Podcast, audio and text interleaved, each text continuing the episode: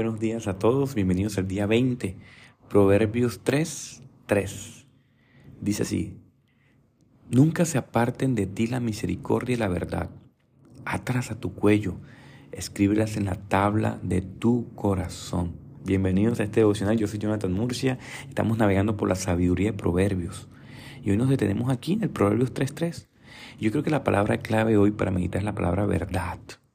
Nunca se aparten la misericordia y la verdad de ti. Qué interesante, la palabra clave es emet en hebreo, verdad. En el Nuevo Testamento se usa como aletheia, verdad, objetividad, fidelidad, solidad y confiabilidad. No podemos dejar de ser ni confiables, objetivos, fieles. Yo estoy muy preocupado sobre todo en esta era.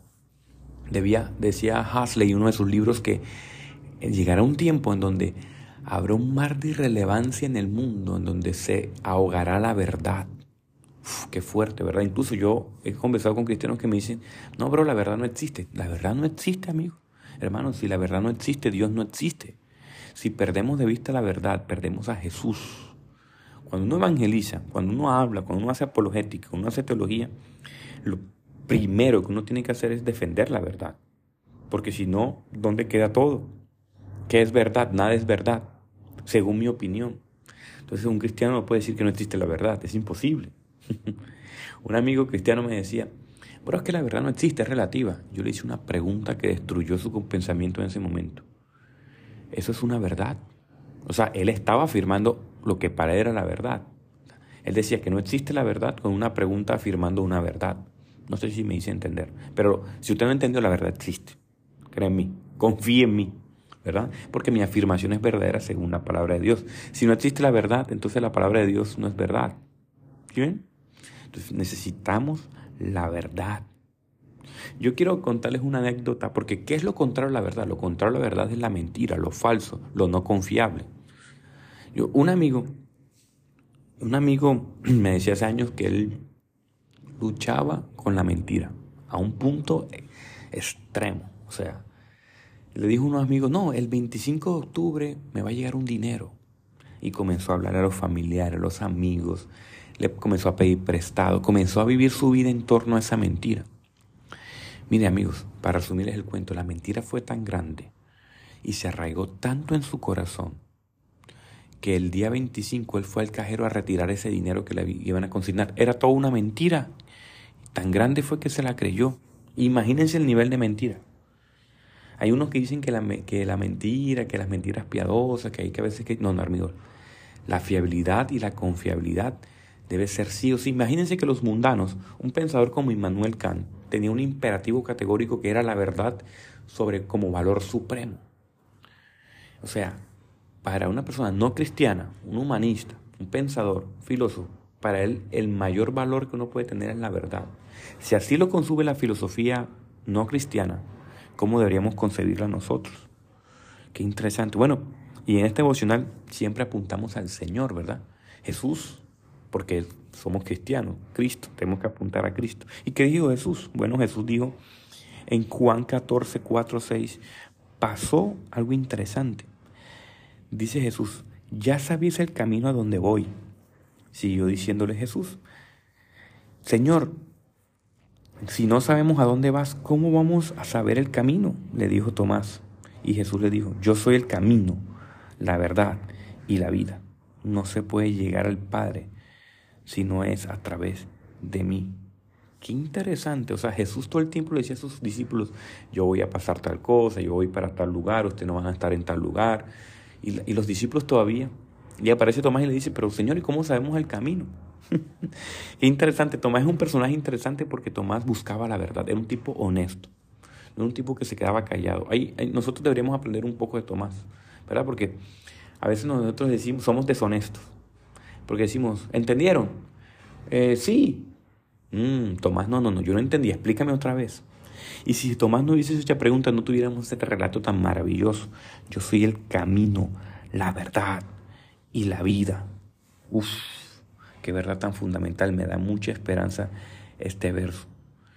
Hermanos, en este pasaje Jesús tomó tres grandes concepciones verdaderas que a la luz de hoy uno las puede escuchar y quizás no le va a hacer mucho eco, pero para un judío de primer siglo, decir que yo soy el camino, la verdad y la vida implicaba un montón de cosas.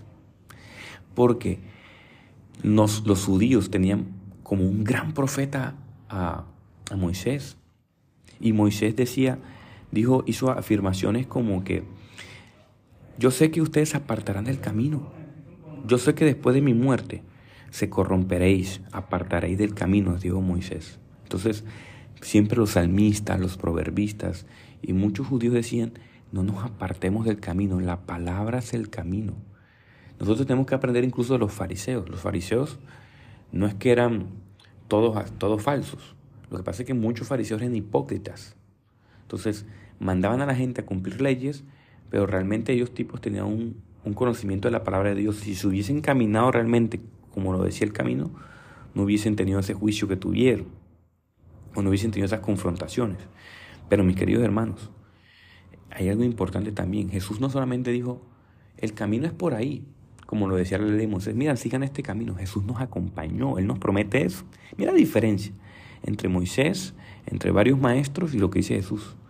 Yo no solamente les digo el camino, sino que les digo, tomen de mi mano, nos fortalece además, nos guía cada día. Él es el camino. Qué interesante esta reflexión para que meditemos hoy. Nos toma de la mano, tenemos una relación personal con Él y Él nos guía por el camino. Estamos en un tiempo de gracia maravilloso. Mira lo que decía el salmista. Examíname, oh Dios, y conoce mi corazón. Pruébame y conoce mis pensamientos que me inquietan. Señala cualquier cosa que ofenda, guíame por el camino de la vida eterna. Salmo 139, David. Jesús también dijo en ese verso, yo soy la verdad. ¿Qué significa la verdad en este, en este asunto? Mira lo que dice el salmista. Enséñame, oh Dios, tu camino y yo caminaré en tu verdad. Salmo 86, 11. Mis hermanos, cuando uno da clase, por ejemplo, si yo doy clase de filosofía, si yo doy clase de matemáticas, a la gente no le va a importar si yo soy coherente, si vivo una vida, eh, una vida pulcra, si estoy casado, si soy infiel. La gente no, porque a la gente le interesa que tú enseñes matemáticas, independientemente como tú digas. Pero si tú eres profesor de ética pues, y tú vas a enseñar ética, pero ven acá, profe, si usted me está enseñando algo que usted no vive, ¿cómo será la vida del cristiano? Mm. Si el cristiano predica el Evangelio, predica el Señor Jesús, predica la verdad, ¿Cómo debería ser la vida? Tus discípulos, la gente que nos sigue, la gente que nos ve en redes sociales, ve a un profesor coherente. ¡Wow! Qué interesante para meditar también, ¿verdad? Muchos dijeron la verdad, pero ninguno llegó a encarnarla como lo, dijo, lo hizo Jesús. Qué interesante, ¿verdad? Para meditar hoy, mis queridos hermanos. Meditemos en la verdad de hoy. Yo quiero que Oremos, pongamos esta palabra en nuestro corazón hoy. Si alguno está luchando con la mentira, ore al Señor, pídale fuerza al Señor. Mira lo que decía, yo soy el camino, yo los guío.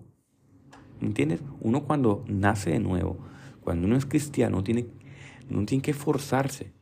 Si aún sigues luchando con la mentira, pídele al Señor que te saque de ahí. Porque tarde o temprano la mentira te va a dejar expuesto y vas a ser de falso testimonio, incluso puede ser de vergüenza para, para la fe cristiana. Son palabras serias las que estoy diciendo, mis queridos hermanos. El que realmente haya nacido de nuevo y ame a su Señor tiene que parecerse a su Señor. Y Él es la verdad. Reflexionemos en ello. Nada de mentiras piadosas. Tratemos de ser coherentes, porque vienen como las mentiras se incrustan en nuestro corazón y se cierra nuestro corazón.